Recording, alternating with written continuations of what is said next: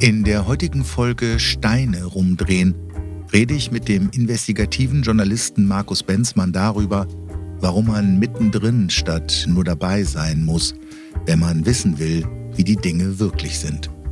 Ein Gespräch über Macht und Missbrauch, über Freiheit und Willkür, über die Notwendigkeit eines Korrektivs, das nah bei den Menschen ist. Denn am Ende ist es der Mensch, der erzählen will von Schuld und Leid, von Recht und Unrecht und davon, was er weiß, wovon er nichts wusste oder nichts wissen wollte. Markus Benzmann nimmt uns mit auf eine Reise in die Realität. Von Bottrop bis Usbekistan, von Essen bis Paraguay, von St. Petersburg bis in den Donbass. Von der alten Apotheke zur AfD, vom Abschuss der MH17 zum Massaker in Andishan. Markus erzählt uns, wie es ist, zum Informationsterroristen erklärt zu werden, unter Beschuss zu geraten und fast zu erfrieren. Und darüber, warum er trotz allem seinen rheinischen Humor nicht verloren hat und ein für ihn sehr wichtiger Mensch ganz sicher ist, gemeinsam sogar eine Zombie-Apokalypse überleben zu können. Lieber Markus, schön hier in Essen zu sein. Du hast gerade gesagt, Journalismus im Schaufenster. Wir sitzen im Buchladen von Korrektiv direkt am Essener Hauptbahnhof. Ich habe vorhin gesagt, als ich reinkam, mittendrin statt nur dabei. Möchtest du ein bisschen was zu Korrektiv erzählen, bevor ich sage, woher wir uns eigentlich kennen?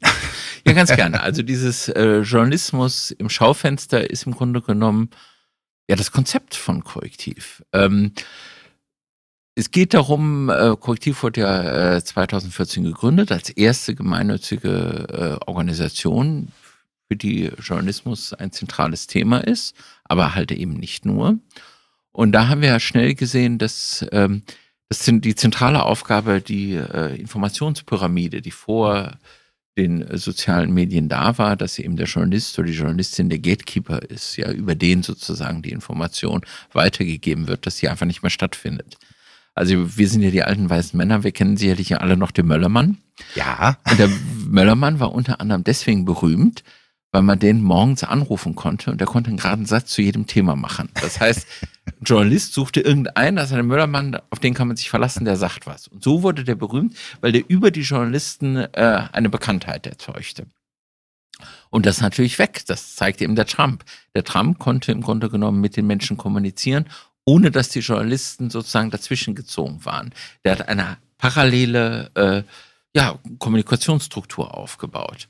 Und das ist, glaube ich, der Punkt, den wir sehen müssen. Wir sind nicht mehr die Gatekeeper oder so eine Priesterklasse, sondern wir sind vielleicht im Meinungsstrom und können hin und wieder mit so Lotsen mal ein bisschen andocken und sagen, vielleicht besser in die Richtung oder pass auf, hier ist eine Klippe oder hier wird sandig, hier bleibt man stecken.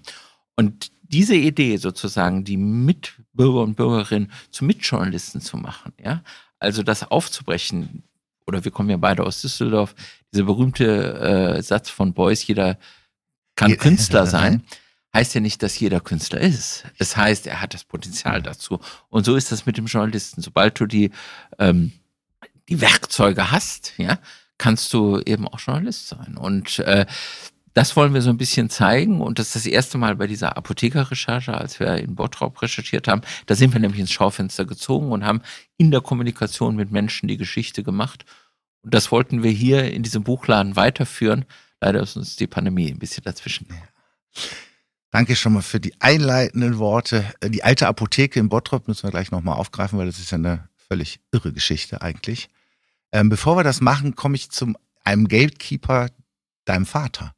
Dein Vater war ja auch schon Journalist und äh, wie es sich für äh, die Düsseldorfer Familie gehört, hatten wir natürlich auch die Rheinische Post im Abo. Meine Eltern haben es immer noch, ich nicht mehr. Ähm, und dein Vater war ja politischer Journalist für die RP, hat auch viele Kolumnen geschrieben.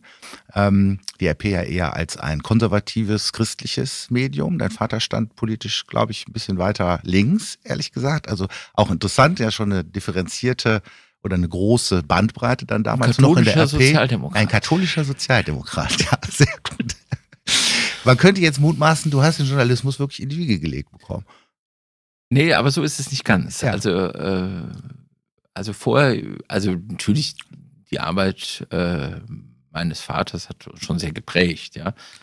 Weil wir hatten nie sowas wie Wochenende, wo immer der Vater da war, viel auf Reisen und äh, wenn da irgendwie Dienste waren, musste man weg. Man sah eben schon, dass Ereignisse auf einmal auch das Leben, auch das Familienleben bestimmen können. Also, und das, wir wurden daher auch sehr viel politisiert. Ich meine, das kannst du dich vielleicht auch entsinnen. da kann ich. Ja. ja. natürlich kann ich mir entsinnen, du warst ja auch äh, Klassensprecher bei uns in der Klasse. Also, wir ja. haben immer viel äh, argumentiert, aber ich wollte das eigentlich nie. Ich wollte eigentlich ganz bewusst nicht in die Fuß treten, ja, die Fußstapfen meines Vaters treten. Zumal er auch sehr früh verstorben ist. Und äh, aber dann hat sich halt ergeben. Ja? Ich bin dann nach Petersburg und dann hat sich das über das Leben ergeben, dass ich auf einmal Journalist war. Und ich habe ja auch nicht traditionell äh, dann in der Lokalzeitung angefangen, sondern bin gleich nach Zentralasien gegangen.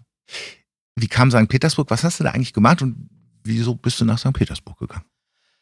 Ähm, ja, das war, wie gesagt, ich war im, ich hatte mich, mich hat Russland und Russisch eigentlich immer interessiert und äh, ich war im Sprachlernen nie so gut in den äh, Dings. Dann eigentlich musste man ja immer dahin fahren. Und dann ist ja dieses ganze System zusammengebrochen. Also nach dem Abitur äh, habe ich mich auf so eine große Reise gemacht äh, mit der Transsibirischen Eisenbahn nach China und äh, Indien. Und da bin ich ja noch so richtig durch. Ähm, ich habe im Mai äh, äh, 89 Abitur gemacht. Das war noch ein Notabitur, weil da wurde der, die Bundeswehr noch verlängert und da hatten wir noch so drei Wochen vorher, wurden dann die Abiturprüfungen gemacht, damit die Leute sofort dann ins Studium gehen, die dann bei der Bundeswehr landeten. Und insofern sind wir dann mit, der, mit dem Zug richtig noch nach Westberlin, Ostberlin über die Mauer, dann mit dem Zug nach Moskau und sozusagen durch den gesamten Ostblock gefahren. Und während dieser Reise brach das auf einmal alles zusammen. Und das fand ich schon faszinierend. Ich gesagt, da wollte ich unbedingt mit sein. Und als ich dann in Düsseldorf mein Studium begonnen habe, habe ich dann gehört, es gab da ein DRD-Stipendiat, Möglichkeit, um nach Petersburg zu kommen. Und da habe ich mich beworben.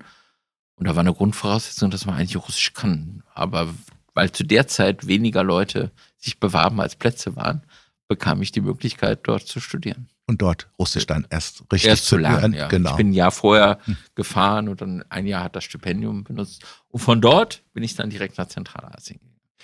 Was hast du denn studiert? Ich habe studiert äh, Geschichte, Philosophie, mhm. ja, auf Magister, glaube ich. Auf, ja. Aber ist nie zu Ende gemacht. Du bist, nach, dann bist also, du von, genau. Vorstudium hat es ja. fast gereicht. Okay. Also, Düsseldorf, Transsibirische Eisenbahn an der Grenze zu China, Zusammenbruch eines Weltreiches, das sich gerade wieder versucht, auf unangenehme Weise zu restaurieren. Da können wir vielleicht auch später nochmal drauf eingehen. Dann Petersburg, dann Zentralasien. Wo genau in Zentralasien hat es sich dann hin verschlagen? Also das war ja der Grund. Ich habe dann äh, in äh, St. Petersburg, da war so eine faszinierende Aufgabe. Ich sollte anhand von vorrussischen, äh, vorrevolutionären russischen Zeitungen das Bild, das Bild Bismarcks äh, in der russischen Presse beschreiben.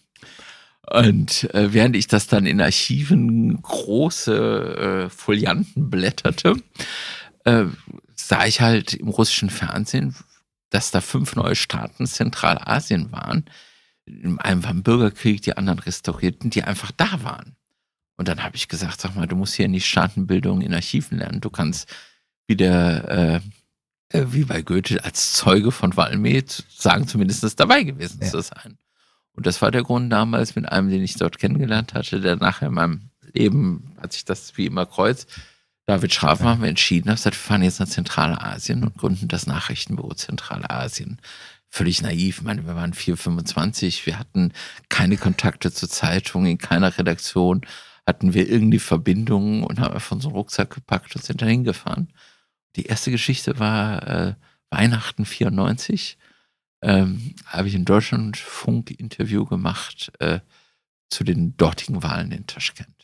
In Taschkent, ja. Ja, und da war ich halt in Usbekistan, ja. Kirgisistan, ja. Äh, Kasachstan, Turkmenistan kam man damals schon nicht rein und Tadschikistan. Und da bin ich sehr schnell nach Afghanistan gekommen und nach später auch in den Irak. Ja. Im Irak, was im Iran auch? Um dann, Iran war ich auch gewesen, ja. Also äh, das hat sich dann immer, und dann der Kaukasus hat sich dann so vergrößert. Also ich habe da nie aus Russland selber berichtet, sondern immer aus der Peripherie. Und war es dann Zulieferer im Prinzip für große Pressedienste oder wie kann man sich das vorstellen? Ja, das ja. klingt so nach wie vor zentral. Also wir waren natürlich freie Journalisten, Ja, wir hatten ja, aber ja, einen schönen Namen. Ja. Ja. Und wir mussten da auch erstmal, weißt du, wir haben da noch geschrieben, da musste man noch die Geschichten faxen. Ja. Und, ähm, und ich glaube, zuerst wurden wir einfach auch komplett ignoriert. Wer sind die beiden? Wer sind die beiden Kerle überhaupt? Und, äh, aber nach einer Mhm. Zeit haben sich dann gemeldet, also unter anderem auch die Neue Züricher Zeitung. Damals war sie noch äh, sehr, sehr gut. Und äh, hat ja jetzt hat sie es ein bisschen verändert, aber das, zur damaligen Zeit war sie halt berühmt für so Berichterstattung äh, aus aller Welt. Und darüber sind da ganz viele andere Kontakte gekommen. Ja. Und äh, dann habe ich dann also für deutsche, Schweizer, teilweise auch japanische Medien gearbeitet, ja. Aber Japanisch sprichst du nicht? Nein. Nein. Nein. Wie viele Sprachen sprichst du denn? Also ich spreche Russisch, Mhm. äh, Englisch und so ein bisschen von den äh, zentralasiatischen da kann man so ein bisschen verstehen, aber es spreche ich. Ja, okay. Ähm, nimm uns doch mal mit auf eine Recherche, weil du vorhin gesagt hast, du hast es auch im Vorgespräch gesagt, das fand ich ganz interessant, äh, keine Gatekeeper mehr, um vielleicht auch ein bisschen dem Social Media Furor zu begegnen. Habt ihr ein Tutorial auch gemacht für Menschen, die sagen, ich würde gerne journalistisch tätig sein, weil heute kann eigentlich, du hast gesagt, jeder hat das Potenzial, aber ein gewisses Handwerkszeug gehört natürlich auch dazu. Was würdest du sagen, bei dir würde ich annehmen, was ich von dir gehört, gelesen habe, dass du einen starken Impetus hast, Demokratie als die freiheitliche Gesellschaftsform zu schützen vor ihren Feinden. Das scheint mir ein großer Treiber zu sein bei dir. Äh, da muss ich enttäuschen, ich bin Ja. kein Ideologe. Ja. Äh, also ich versuche zumindest Ja. nicht zu sein. Also hin und wieder Ja. äh, liebe ich auch die große These, Ja, äh, die ich dann auch vehement vertrete übrigens. Äh, aber bei der Recherche ist, glaube ich, was anderes, was mich total fasziniert. Äh, hinter einen Stein zu gucken, äh, der halt da liegt oder irgendwo reinzukommen, wo man sagt, da kommst du nicht rein. Es ist eher so eine spielerische Neugier. Äh, und dann, also wenn ich ein Nein höre, ähm, dann geht's erst versuche los. ich, äh, wie kriege ich das Nein in ein Ja gedreht? Wie kann ich die Umwege finden? Äh, wie komme ich äh, an Sachen ran, die man sonst nicht rankommt? Und ein ganz, äh, ja, im Grunde genommen ist manchmal auch egal das Thema. Also weil Ja, sozusagen ja. ein Rätsel da ist, Ja. ja. will ich das lösen. Und äh, dann stürze ich mich also da mit einer gewissen Ver äh, mit einer gewissen Energie hinein, äh, wo ich dann sage, so, das muss jetzt aufgeklärt werden für mich.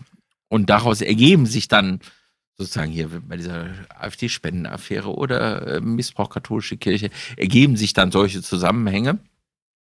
Aber die Energie äh, ist erstmal äh, das Steine umdrehen. Steine umdrehen.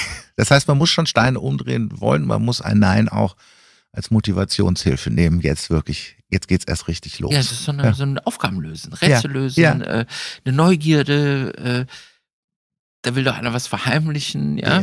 Licht ins Dunkel bringen. Das ist so äh, das Kindliche, was, glaube ich, immer noch da ist und das auch gewisse Leidenschaften freisetzt, ja. Und Mut braucht man.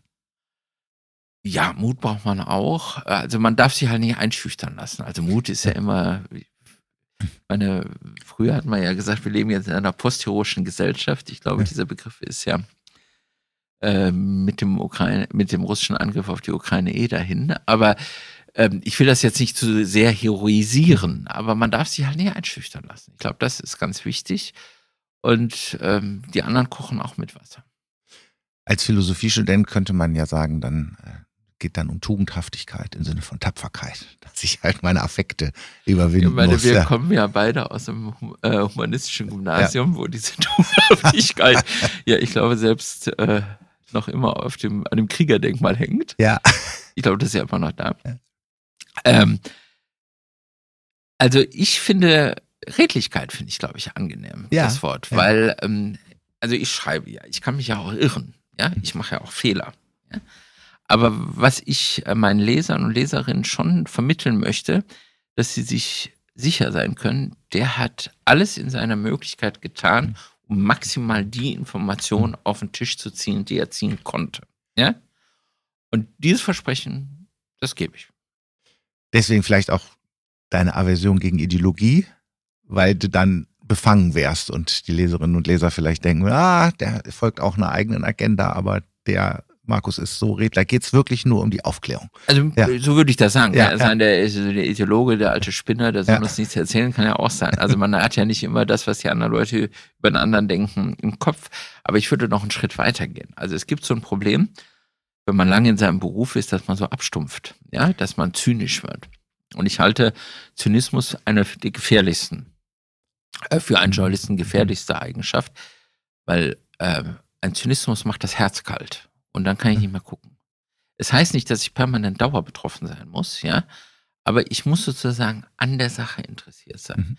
Ich kann nicht an eine Sache hineingehen, ach, das kenne ich schon alle. Ja? Ach, die sind ja eh alle verrückt oder Ja. so.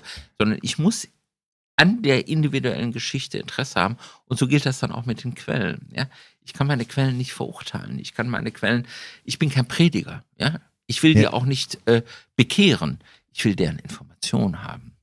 Ich sage mal so schön, äh, wer aus der Hölle berichtet, der muss halt mit Teufeln reden, Hm. weil die Engel kennen die Hölle nur vom Hörensagen. Ja, das ist sehr schön. Wie redet man denn mit Teufeln? Ja, indem man sie, also man, was, Teufel gibt es Ja, ja, ist ja also immer ja, diese, ja, ja, so, klar. so, eine, so Genau. ein Dualismus, der Ja, natürlich ja, verrückt ist. Das, das, nehmen wir mal also die Hölle als das unbekannte Gebiet. Ja. ja? Und äh, ja, redet, indem man in dem Moment, äh, auch wenn man sozusagen mit deren Handeln oder äh, Taten vielleicht nicht einverstanden ist oder sozusagen Grund ablegt, in diesem Moment sie ernst nimmt in ihrer Position. Und dann kann sich das immer noch herausstellen, ähm, dass die, dass da irgendwelche Verbrechen hinterstecken. Aber in dem Moment muss man sie ernst nehmen und dann, weil jeder Mensch will ja erzählen. Das ist ja das Geheimnis des Journalisten. Ja? Jeder Mensch will ja seine Geschichte erzählen. Und das Schöne an diesem Beruf ist, dass ich der vielleicht sein kann, der diese Geschichte zu hören bekommt.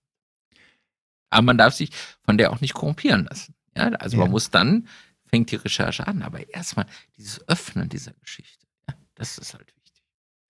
Da muss man gut zuhören können. Auch. Ja, Ja. man muss sich nicht so ernst nehmen. Man muss auch ein bisschen, äh, also was total faszinierend ist, wenn man die Leute zum Lachen bringt. Ja, Also ja. mal so einen kleinen Satz, sich selber nicht ernst nimmt, Ja. wenn der andere merkt, der kann auch über sich lachen. Äh, das öffnet sehr. Das ist so mein Moment. Ich glaube, ich habe äh, eine Arte-Doku, das Thema, da wurde ja auch deine AfD-Recherche besprochen und du sprichst ja da auch mit Markus Brützell, dem Lebensgefährten von, Nö, Ja. sind verheiratet. ja, verheiratet von, von Frauke Petri.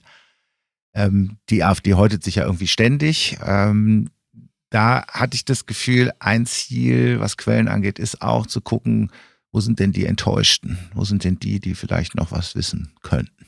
Und auch noch ein paar Rechnungen offen haben. Also zum einen muss man sagen, das ist natürlich nie eine Einzelveranstaltung. Also Ja. gerade äh, bei Korrektiv, das ist ein insofern ein angenehmer Laden, weil äh, man kann da wirklich gemeinsam arbeiten. Man hat da nicht äh, das Gefühl, hier ist jeder, der sozusagen äh, um seine Reputation fürchtet und äh, man kennt es ja von den Schulen, äh, wenn der Nachbar so seine Arm hebt, dass man ja nicht reinspinksen Ja. kann, ja. Wo das Federmäppchen aufstellt. Ja, also das, äh, das ist halt nicht der Fall. Es ist eine sehr, äh, also schon eine sehr kollegiale Arbeit. Das heißt nicht, dass man auch mal Konflikte hat, aber äh, es gibt nicht die Faunen und Fäuen, sondern äh, man, man arbeitet zusammen und das ist immer auch eine gemeinsame Recherche, wollte ich nur sagen. Was die Enttäuschten angeht, ja, natürlich. Und äh, das ist ja der Punkt, dass man irgendwann sagt, so, äh, da ist eine Idee gewesen, man wollte es, ist da auch offensichtlich gescheitert, aber auf dem Weg konnte man halt in Geheimnisse hineingucken, äh, die man dann teilen kann. Und das ist natürlich auch Demokratie fördernd in einer gewissen Form, ähm, weil dann aufgedeckt wird, was nicht geht. Ja, Ja. also es geht eben nicht, dass man äh, aus dem Ausland äh, mit Riesenmillionen eine Werbekampagne äh, aufzieht, um eine rechte Partei ins äh, Parlament zu drücken. Ja, das ist ein Problem. Hm. Und da muss ich sagen, wenn dann die Enttäuschten dazu beitragen, äh, das aufzuklären, das muss man anerkennen. Ja. Wollen wir vielleicht bei, bei dem Thema gerade mal bleiben? Du, ich habe ein Interview mit dir gesehen, wo du äh, doch sehr deutlich nochmal gesagt hast, dass es, äh, dass es bei der AfD und zwar schon sehr früh, dass es eben keine Einzelfälle sind, wenn Gauland von Vogelschiss redet, wenn von Messerjungs und Kopftuchmädchen die Rede ist, sondern dass diese, das ist, glaube ich, nationalvölkische Tendenz der AfD doch, äh, ja, also neudeutsch oder fast euphemistisch der Markenkern dieser Partei ist. Wie würdest du die Entwicklung bis heute betrachten? Nach meinem Gefühl hat sich das ja noch eher verstärkt. Ähm, ich glaube, dein Interview war von 2015, ist ja schon ein bisschen länger her. Ähm, ja, also gehen wir mal zurück. Ich meine, wir kennen beide ja noch ja. den Franz Josef Strauß. Ja. So. Und der Franz Josef Strauß, der hat mal einen Satz gesagt, es dürfte keine demokratisch legitimierte Partei jenseits der Union geben. Und ähm, das kann man natürlich rein taktisch sehen, ja, weil dann verlieren wir Stimmen, also wie es bei den Grünen passiert mhm. ist für die SPD. Aber ich glaube, da ist ein tieferer Sinn, weil ich glaube, Strauß hat verstanden, dass es diese verkappten völkischen Ideologien und diejenigen, die den Zweiten Weltkrieg immer noch gewinnen wollen, die sind ja da, die sind ja nicht weg. Aber die waren halt in den Parteien eingekapselt, ja in der CDU vielleicht mehr, aber auch in der FDP oder auch in anderen. Man hatte diese Gedanken, aber die waren, aber deren sozusagen Verheerung beschränkte sich eben auf ihren Stammtisch. Die hatten nie sozusagen die politische Möglichkeit, in den Bundestag zu kommen und dadurch sozusagen eine eigene Finanzierung und eine eigene äh, Magnet zu bekommen, sondern okay, es lohnt sich dort reinzugehen. Ja. Weil jeder sagt, da hat man eh keine Chance mit der AfD ist dieses, ähm, ja, also diese vom Strauß formulierte Grenze durchbrochen worden. Das heißt, all diese Leute, die so denken, ja, sehen, aha, wir haben in der AfD einen Sammelraum, wo wir politische Karrieren machen können und auch sozusagen äh, ökonomisch eine Sicherheit finden können. Und das ist im Grunde genommen der große Tabubruch dieser Partei bin ich ziemlich sicher, diese AfD wird bleiben, weil es immer diese 7% geben wird. Zentral wird es nur sein, dass sie nie weiterkommt, dass sie also nicht schafft, mit ihrer Radikalität aufgrund von gesellschaftlichen Umbrüchen in die Mitte zu ankern. das das wäre gefährlich, aber dieses äh, Diktum von Strauß, ja, dass es nicht geben kann und gut begründet nicht geben kann, das ist weg. Deutschland hat jetzt eine rechtsvölkische Partei im politischen Spektrum. Die sich, wie man ja jetzt auch im Rahmen des Ukraine-Krieges sieht, ja auch immer wieder scheinbar, also freut schon förmlich, dass es jetzt wieder ein Thema gibt, auf das man draufspringen darf, kann. Aber da finde ich also zwei Sachen ganz interessant.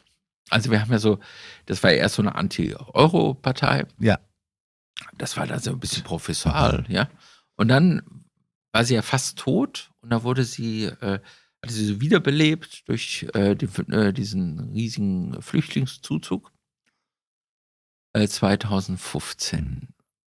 Und da fand ich, ähm, das muss man ganz ehrlich betrachten, da hat deren sozusagen schrille Rhetorik und zum Teil verletzende Rhetorik, hat einen Großteil in die Mittelschicht einen gewissen Widerhall gefunden, mhm. weil die Leute mhm. sich überfordert fühlten und ähm, den politischen Parteien, die haben es versäumt, auf diese Sorge die richtigen mhm. Antworten ja, zu finden. Ja. Ja. Dann kam, so, da wurden sie stark und damit wurden sie 2017, zogen sie dann auch ins Parlament, mit Hilfe auch dieser externen äh, Wahlkampagne, die aus der Schweiz organisiert wurde, die das mitgeholfen hat, ja, weil sie sozusagen gesagt haben, wir haben eine, da ist eine breite Unterstützung da. Das war das Zeichen. Und danach kam ja als erstes diese Corona-Sache. Ja? Und da haben die ja wieder versucht, sozusagen mhm. gegen den Kamm zu bürsten. Und ich finde, da konnte man schon sehen, das erreichte dann einige, aber nicht die große Mehrheit. Mhm. Weil bei der Flüchtlingszuzug war sozusagen das Opfer äh, dieser völkischen Verschwörungstheorien oder Völkerungsaustausch ertrank im Mittelmeer. Bei der Leugnung der Corona äh, ist das Opfer der eigenen Oma und der Opa gewesen mhm. oder man selber. Und der Wutbürger, auf den sich die Sache stützt, hat natürlich äh, Angst vor Viren und vor allen Dingen vor Wespen. Mhm. Ja, das heißt, diese äh, Leute sozusagen, eine Partei, die permanent Angst zeugt, bei einer Sache, wo man wirklich Angst haben könnte, sagt ja, da müsst ihr keine Angst haben. Dieses Konzept geht nie auf. Und ich würde sagen, bei dieser Pandemie haben sie natürlich sozusagen die Unzufriedenen, aber da war die Grenze zur großen Mehrheit klar. Mhm. Das würde ich ähnlich bei, äh, bei der Bewertung des russischen Angriffskriegs auf der Ukraine sehen. Ich glaube, ein Großteil der Menschen versteht, dass das nicht geht. Und diese, diese Russland-Sehnsucht dieser AfD findet einige Leute, ja, vor allen Dingen auch in den, in neuen Bundesländern. Sie werden vielleicht zwei bis drei Prozent da mehr bekommen, aber ein Großteil der Menschen findet das nicht okay. Und hier würde ich dann sagen, hier die politische Führung, die wir gerade haben, versäumt im Grunde genommen dieser, dieser großen sozusagen Bereitschaft der Solidarität für die Ukraine und die Menschen in der Ukraine eine Stimme zu geben. Das ist die Sache. Und damit wird sozusagen die Räume geöffnet. Aber im Großen und Ganzen hat, die, hat sich äh, die AfD mit ihrem Russlandkurs im Grunde genommen von der Mehrheit, äh, großen Mehrheit der Bevölkerung abgegrenzt. Ja, abgegrenzt. Ich bin jetzt im Kopf gerade in Russland und dann bin ich aber eigentlich schon wieder in der Ukraine. Du hast damals auch sehr intensiv zum Absturz der MH17 war es, glaube ich, der malaiischen Fluglinie, die nicht abgestürzt, sondern abgeschossen worden ist über dem heutigen Donbass-Gebiet. Ich glaube, in der Nähe von Torres habe ich, glaube ich, gelesen. Kannst du vielleicht da mal kurz einen Einblick geben, wie es dazu gekommen ist und vielleicht danach mal so ein bisschen dein Wissen erläutern, ab wann du das Gefühl hattest, dass beispielsweise, dass wir es bei Putin zumindest nicht mit einem lupenreinen Demokraten zu tun haben? Ähm, ja, sind ja so zwei. Also ja. A, das Ding ist abgeschossen. Mhm. Ich war damals in Thailand gewesen, als das passiert ist. Ähm, und dann bin ich nach Berlin gekommen und dann war, Korrektiv gerade gegründet und da war die Idee, das wollte man recherchieren, ob ich das machen wollte. Das wollte ich. Ja, ich war ja vorher in Zentralasien tätig. Ich habe natürlich in diese Ukraine-Situation äh, mit großem Interesse geguckt und wollte da schon auch Teil der Berichterstattung sein. Und ähm, dann haben wir das recherchiert, also zusammen mit David Crawford, ähm, der einer der Mitgründer für Korrektiv, ein Schlachtross der investigativen Recherche. Und da sind wir sehr hingegangen, dass wir in zwei Richtungen recherchiert haben. Wir haben gesagt, warum? Also das Motiv. Und dann die Tat. Und diese, und das ist unsere Geschichte, die das bringt. Wir haben erklärt, warum das eine russische Burg sein musste. Weil die haben nämlich angefangen, Panzer reinzudrücken. Und wer Panzer reindrückt, macht das immer mit einer Luftabwehr, die äh, äh, dort eben mit einer mobilen Luftabwehr, das eben damals eine Burg war. Ja, und das eben, und beim, und das war ja dann auch, wir haben ja im Grunde genommen alle da Verantwortung gegeben, dass die NATO, als sie das ersten Nachrichten hatten, die Russen drücken Panzer in diesen Krieg rein, hätten die sofort den Luftraum drüber äh, sperren müssen. Ja, weil das ist eine Logik. Und dann haben wir gesagt, so, jetzt gehen wir vor Ort, das kamen wir über Social Media, wir haben ja eben gesagt, jeder wird geschickt. Ähm, Bellingcat hatte das ja dann auch alles ausgewertet, gab es ja diese Punkte, wo eben diese Burg gesehen wurde. Die Burg ist die, äh, die Raketen. Die Rakete. Äh, die Rakete. Raketenwerfer. Werfer, der ja. das, äh, dieser mobile Raketenwerfer, der das äh, vollzogen hat. Und da habe ich gesagt, so, jetzt gehen wir einfach vor Ort. Also, weil das ist eben, Journalismus ist immer auch Menschenarbeit, muss immer vor Ort gehen. Also eine Sache, gerade ähm, in dieser, dieser wahnsinnigen Chance, die diese äh, Datenauswertung und äh, äh, ermöglicht durch also die neuen Technologien, darf man immer nicht vergessen, letztendlich ist es immer der Mensch. Und zu dem muss man hingehen und zu dem Ort muss man hingehen hingehen. Und diese Verbindung miteinander, ja, ich glaube, das macht eine große Recherche oder eine spannende Recherche aus. Und das ist dann auch mit der MA17 passiert. Da bin ich halt hingegangen, bis dann einer an einem Ort, den ich geklopft habe, gesagt hat, ja, ich habe sie gehört, wie sie abgeschossen ja. war, wie sie über mich geflogen ist. So. Und plus der Sache und dann dieses Bild, äh, wo die äh, russische gesagt, ja, das hätte in äh, äh, in einem ukrainischen, von der Ukraine kontrollierten Gebiet stattgefunden. Da habe ich das Plakat gefunden und da konnte man sogar noch die Werbung sehen. Ja? Und das war halt in einem von den, äh, von, der, von den russisch gestützten ähm, Freischärlern äh, kontrolliertes Gebiet. So, das waren diese die Punkte und diese Zusammentragung. Ja, wir haben zum Beispiel dann gemacht, äh, wer ist über dieses Land überhaupt vorher geflogen? Wir haben so eine mhm. Flugkarte gemacht, ja. Und da konnte man also sehen, welche Fluggesellschaften da alle geflogen sind. Und dieses Luftschild, also Schutzschild, was dann aufgebaut wurde, was die zivile Luftverkehr gemacht hatte damals in diesem Krieg. Wir haben das also äh, entschieden, wenn man also im Krieg ist, ist äh, äh, das Flugzeug und das mobile Absch äh, äh, Abschussrampe, das ist wie so ein Duell im Westen. Ja? Ja, Wer als ja, erstes ja, schießt, gewinnt. Und äh, in der Ukraine war das so, dass einer der Duellenten eine Schulklasse um sich hatte. Ja? Und das war eben auch das Problem, was damals auch die ukrainische Regierung natürlich äh, kritisierte. Die hätte diesen Fluchtraum damals schon sperren müssen. Ja. Und das war halt unsere Geschichte, die wir gemacht haben. Und äh, ja, ich glaube, die ist sehr gelungen.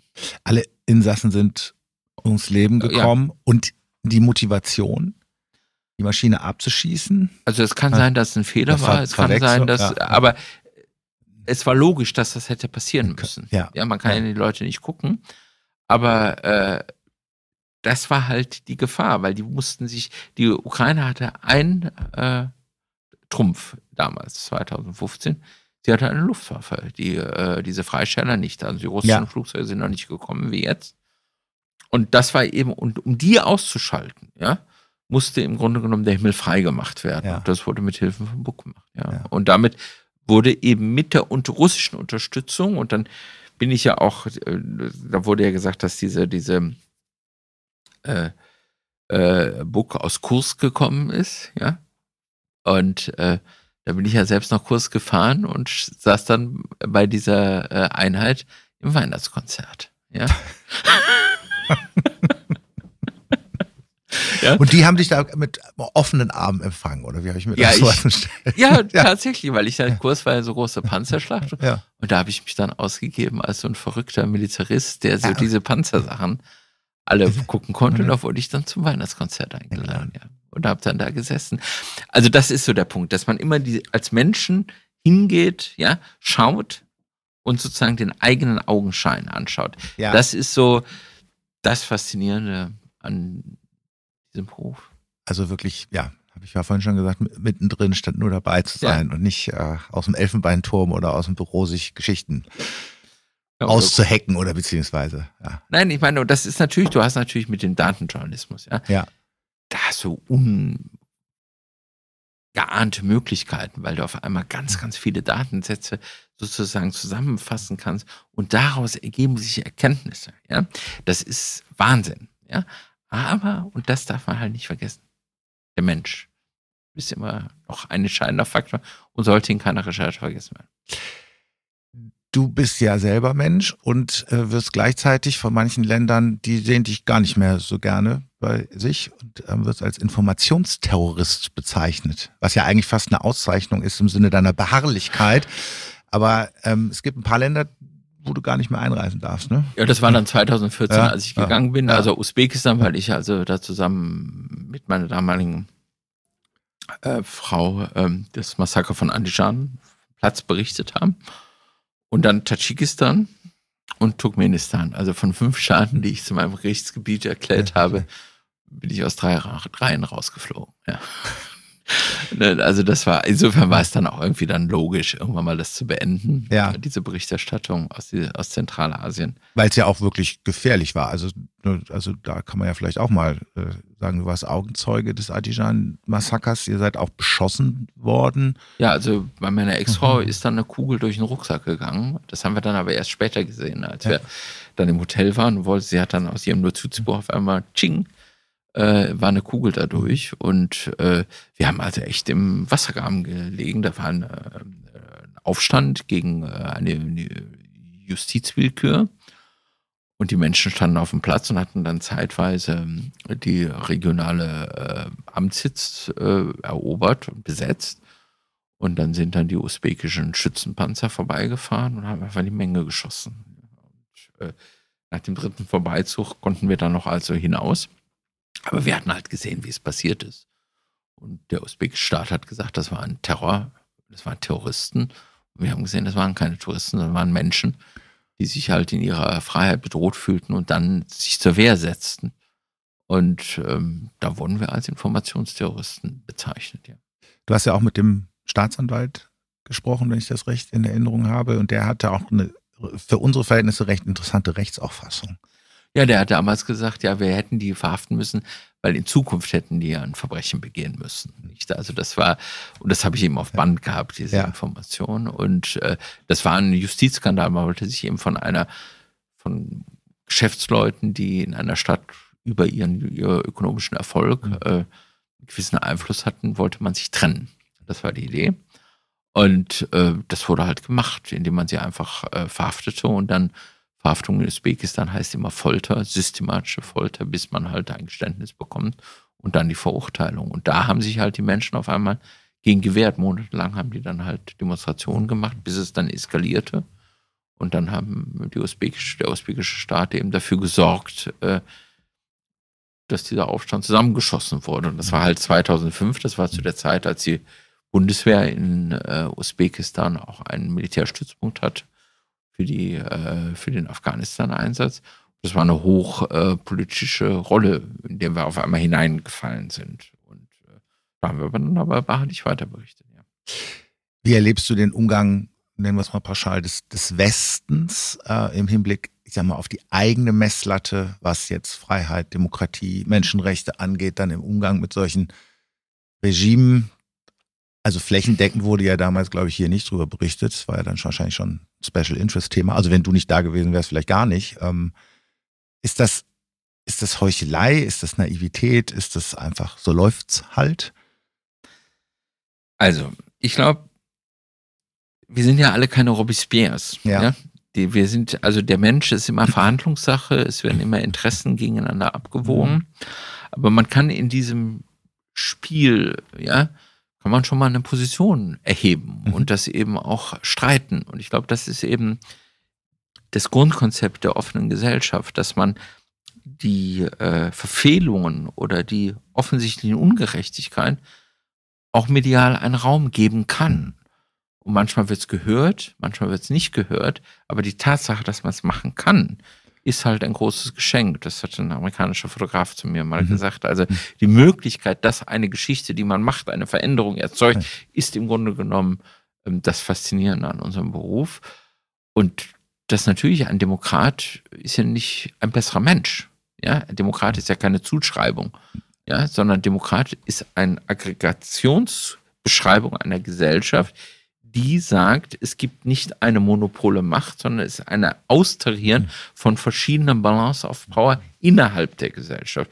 Und die verhindert, dass einer der Player einen Machtmissbrauch begehen kann.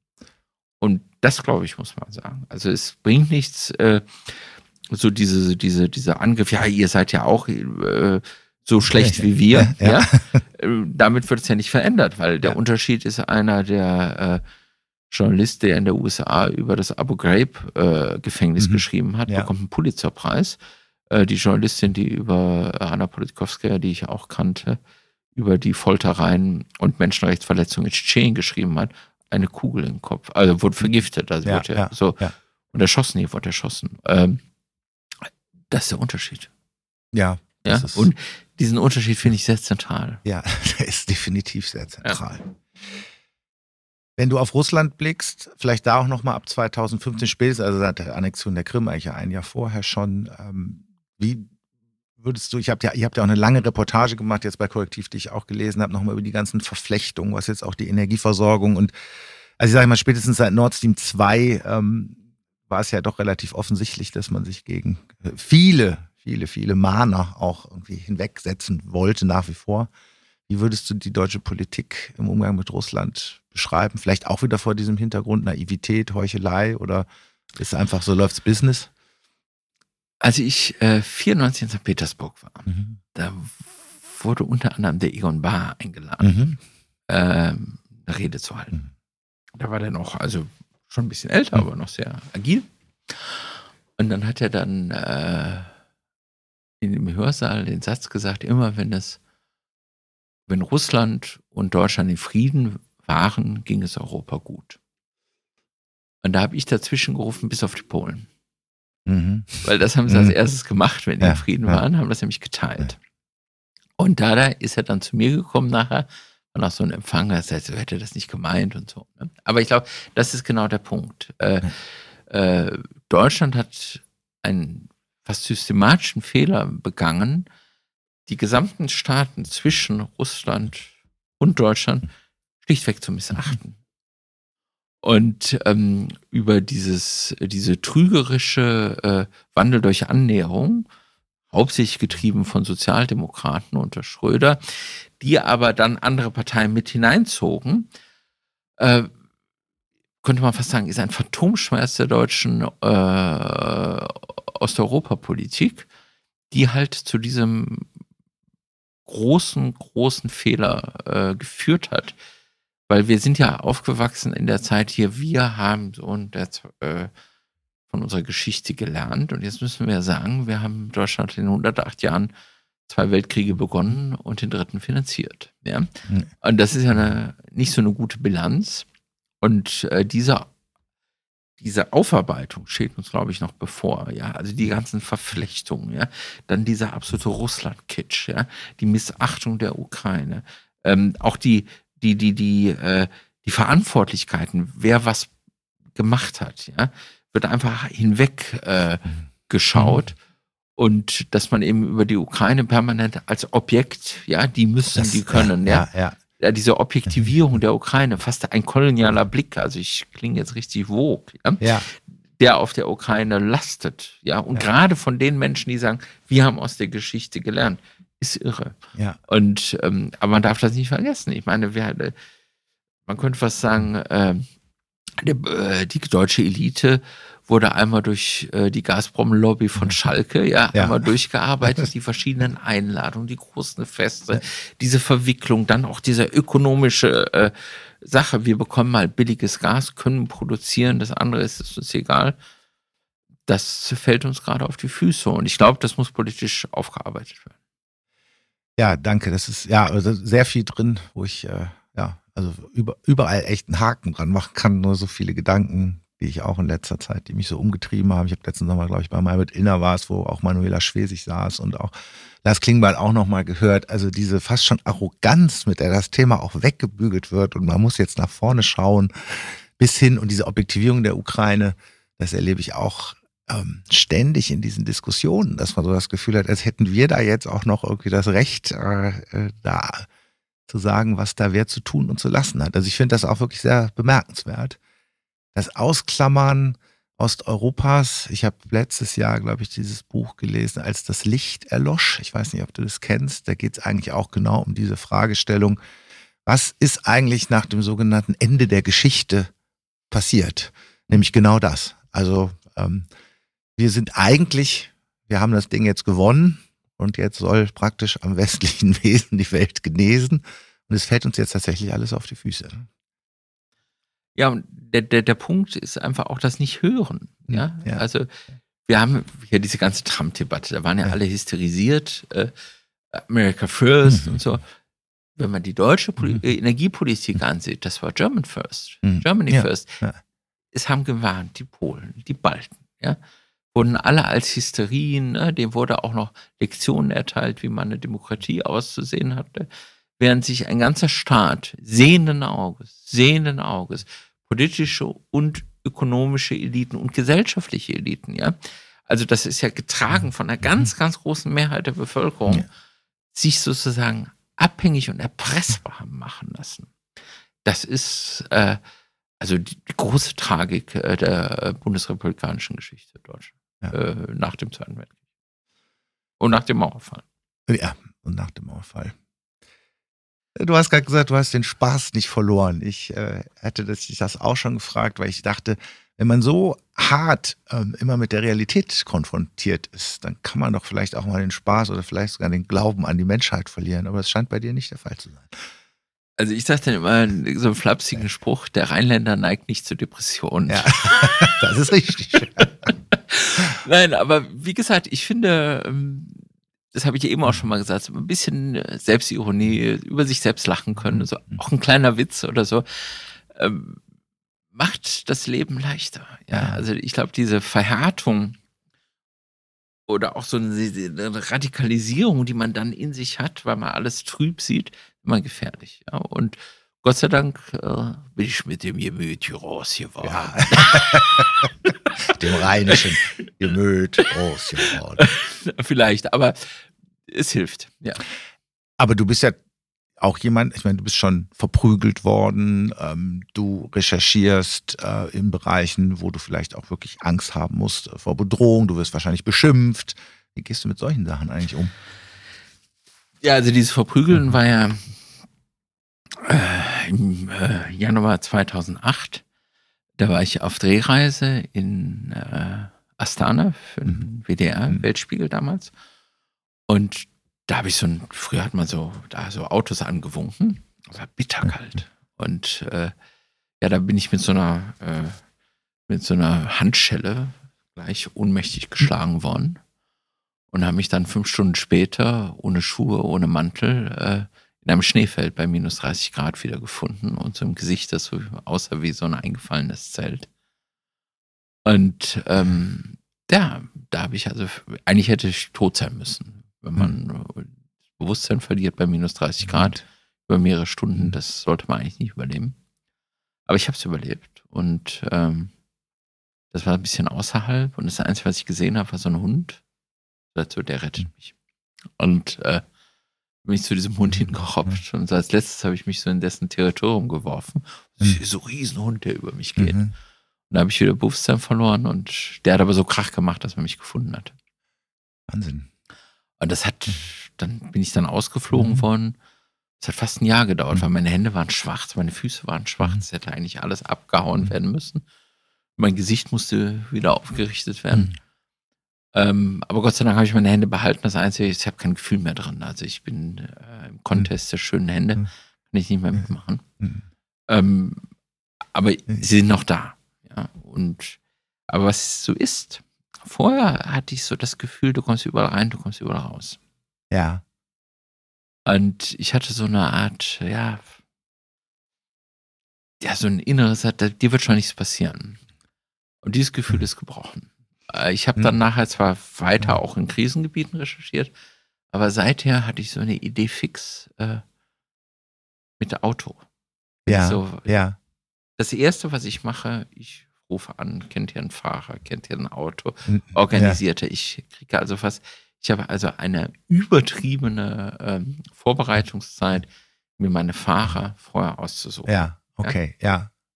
Das ist, äh, das ist ein Gesetz. Ja, das bleibt dann. Das bleibt. Und jetzt ja. hatte ich so eine Situation, als ich in Almaty war, wo mein Sohn lebt, äh, zu Weihnachten zum Skifahren, war sehr schön. Ähm, da war auf einmal wieder so ein Aufstand, in den ich da hineingeraten bin. Und da war ich am Flughafen und da war auf einmal alle Sicherheitskräfte weg und Flughafen war in der Hand von äh, äh, den Aufständischen und ich kam nicht mehr weg. Und da haben sich dann zwei Menschen mir genähert mit Masken und haben gefragt, ob sie mich äh, nach Hause fahren sollten.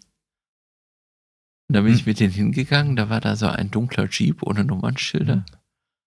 Und dann habe ich so ein paar Minuten gestanden und habe gesagt, mhm. so, das hast du gesagt, das wirst du nie ja. wieder tun. Jetzt hast du keine andere Möglichkeit. Also du musst jetzt diese innere Regel brechen. Und wenn dann was geschieht, dann ist es halt geschehen. Ah. Und das war so ein wichtiger Satz für mhm. mich, weil ich musste ja in dieses Auto reingehen, nicht ängstlich, weil ja. gerade in solchen Situationen zieht Angst wird gespürt und zieht Aggressionen an. Also ich musste da frei und ich musste so richtig die Augen schließen und so, du gehst jetzt eine Regelübertretung, was eine ganz zentrale Lehre aus diesem Überfall war für dich. Aber das musst du tun, weil du keine andere Möglichkeit hast. Und du musst es noch mit einer Souveränität ja, tun, auch noch ja, zusätzlich. Ja. Ist auch alles gut gegangen, ja, dass dann, ja. Aber das war so ein Punkt. Ich musste so die Augen schließen und so, wenn das jetzt das Ende ist, dann ist es halt so. Das, also das war so, das war so ein ganz bewusster Gedanke, den ich hatte. Hat das deinen Umgang jetzt mit den Autofahrten dann verändert oder war das dann? Nein, nein, ist immer noch. Nein, ist immer noch. Ich, ich ja, ja, gehe ja, immer wieder zu der anderen Sache. Also ich fahre nicht in ein unbekanntes Gebiet, wo der, mich kein Fahrer trifft. Also wenn ich das organisieren kann, den ich vorher organisiert habe und dessen Geschichte ich kenne. Ja. Oder Fahrerin. Ja. Ja, danke für die, die Geschichte. Jetzt sitzen wir hier gerade ja bei Korrektiv. Ähm, ihr seid ja unbequem. Ähm, wird euch das hier auch wieder gespiegelt? Also jetzt nicht nur in der Straße, sondern insgesamt. Also ähm, gibt es Ja. Anfeindungen, also ganz klassisch über Social Media oder klopft hier mal jemand an die Tür, wo man sagt, den, der bleibt besser draußen. Also wir haben auch die Situation, wir haben Ja. auch so Briefe, wo wir Ja. da beschimpft werden. Und so, das ist schon, also und vor allen Dingen, wir haben ja auch ähm, diese Faktenchecks. Und gerade diese, äh, die werden schon ganz massiv angegangen, also Wahrheitsministerium und weiß der Teufel Mhm. was alles. Ja. Also da gibt es zum Teil, und gerade wenn äh, Kolleginnen sind, da hat man also oft so eine richtig Vergewaltigungsfantasien, die da ausgesprochen werden. Und das ist nicht schön. Also Ja. das ist, äh, also ich persönlich, ähm, mir macht das nicht so viel, muss ich ehrlich Ja. sagen. Aber es ist auch eine andere Form, weil ich es nicht in dieser Massivität auch so bekomme. Aber das ist schon sehr massiv. Also muss man auch schon dickes Fell haben oder sich das dann angewöhnen oder Ja, man muss ein dickes Fell haben. Ja, weil das ja. ist schon, also gerade wenn man persönlich sozusagen bedroht wird, äh, greift das, eine Bedrohung greift in sein Umfeld an, weil man Ja. anfängt umzugucken, weil man was hört, ja. Also das ist ja, viel passiert ja auch im Unterbewussten. ja, Und das ist ja auch die, und die Sache, diese Bedrohung, die geht ja auch so schnell. Ja, man Mhm. macht einen Tweet, das wird dann, Mhm. man hat diese Shitstorms und so. Das heißt, alles ist so, so präsent und sofort da. Ja. ja, ja, Also früher musste ich für einen äh, Drohbrief zumindest noch mal eine Briefmarke kaufen ja, und ja, draufkleben. ja, ja, die Unmittelbarkeit. Ja, ja, ja, ja. und du hast so eine, so eine Präsenz und die dann auch gleich so voluminös dann losgehen kann. Das ist schon auch eine Gefahr.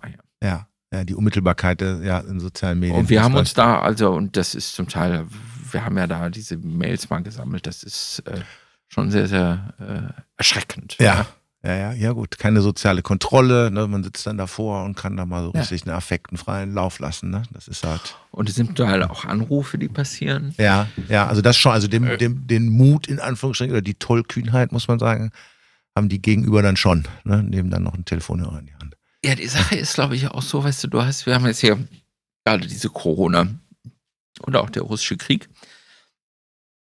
Das Problem ist, das sind eigentlich Positionen, die ja nicht miteinander übereinzubringen sind. Ja. ja? Also wenn ich sage, äh, Corona ist ein äh, ideologisches Mittel einer äh, Elite, um die Menschen zu unterdrücken, Ja. ja, und in Chips. So, Ja. mit dem kann ich ja nicht diskutieren, wenn ich sage, oh, Corona ist gefährlich, das könnte mein Leben. Ja, wo soll da der Kompromiss sein zwischen Ja. diesen zwei, Ja. Ähm, zwei Positionen? Ja, wenn, wenn der eine sozusagen der Grund für meine Vernichtung sein könnte. Ja, ja, ist ja in ja. beiden Fällen Ja, ja, dann, ja. Ähnlich mit, dem, mit der Bewertung des russischen Angriffskriegs. Ich sage entweder Putin äh, hat recht, ja, und hurra, wir wollen unter einem Europa leben mit russischer Dominanz, ja. Oder sagen, hier wird meine Freiheit attackiert. Äh, Wenn die Ukraine fällt, fallen wir auch. Das Hm. ist eine Sache, in der ich nicht leben will. Wo ist der Kompromiss? Äh, ja, ja. So, das ist, äh, ich glaube, es gibt im Menschen, gibt es halt Konfliktfelder. Die sind halt nicht mit dem Stuhlkreis zu lösen. Ja, das stimmt. Kommen wir zu einem weiteren ähm, hässlichen Thema, was möglicherweise eigentlich nicht so stark polarisiert. Das ist halt Missbrauch, vor allen Dingen Kindesmissbrauch. Als wir uns getroffen haben bei Campfire in Düsseldorf, da hast du gesagt, ich bin jetzt nächste Woche, äh, muss ich nochmal weg Richtung Südamerika. Das hast du dann auch gemacht. Äh, du hast mir damals nicht gesagt, worum es ging. Ich habe es dann aber äh, im Nachhinein, es ging mir um eine Recherche ähm, gegenüber einem Deutschen, der aus Paraguay heraus ein groß unter dem Namen Boys Town ein großes Netzwerk für Kinderpornografie auf, mit aufgebaut hat oder äh, in erster Linie dafür verantwortlich ist. Und du recherchierst auch schon seit längeren Missbrauchsskandalen der katholischen Kirche. Möchtest du da ein paar Worte drüber verlieren? Ähm, ja, also ich glaube, man muss ja anfangen, wie ist diese Geschichte, wieso habe ich mich auf einmal äh, mit dem Missbrauch in der katholischen Mhm. Kirche äh, beschäftigt? Das ist aus einer anderen Recherche erwachsen. Wir haben das ja, Ja. eben schon beschrieben äh, von Peter S. Äh, in Bottrop, Mhm. Die äh, gestreckten Krebszubereitungen. Und da sind wir hingegangen, haben gesagt, das müssen wir recherchieren, wie kann sowas passieren? Mhm. Und im Grunde genommen ist das ja ein Verbrechen aus dem Vertrauen heraus. Ja, das ist im Grunde genommen es gibt ja diese völkische Angst. Ja, dass das Böse immer vom Fremden kommt. Und Ja, je reiner ja. die Identität Richtig. ist, die geschützt wird, desto sicherer ist man. Ja, weil ähm, die Messermänner oder die Kopftuchmädchen, die von außen kommen, äh, bringen Gefahr in uns hinein.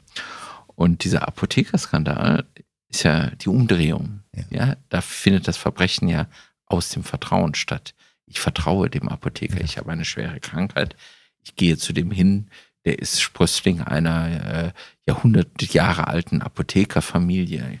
Äh, die Apotheke mit den zwei Schlangen ähm, ist die, das zentrale Gebäude am Marktplatz. Ja, da, da schlägt das Herz. Ja. Ein beeindruckendes Ge Ja. Gebäude. Und da vertraue ich und da passiert eben der Betrug und äh, die Zerstörung des Vertrauens. Wenn du das vielleicht noch mal ganz kurz erläutern kannst vom Fall her, wir hatten es ganz am Anfang angedeutet, haben es dann glaube ich gar nicht mehr so richtig ausgeführt, äh, als du gesagt hast, ja, so hat eigentlich korrektiv angefangen. Wir haben uns nämlich direkt neben der Apotheke oder direkt gegenüber eingemietet, um eigentlich was genau zu untersuchen, Ja, weil das ist ja wirklich abenteuerlich, diese Also, Geschichte. Also, also Korrektiv halt Ja, so nicht ja. an, aber da wurde, zeigte sich. Korrektiv in seiner Seite. in der besten Seite. Ja. Wir haben, ähm, würde ich jetzt sagen, Ja. das sagen, äh, es ist ja Aktivismus, den er macht, aber das ist es halt nicht, weil, also, das muss man sich mal vorstellen. Er wurde äh, verhaftet, das ging durch die Presse, dass er halt Krebszubereitung gestreckt hat.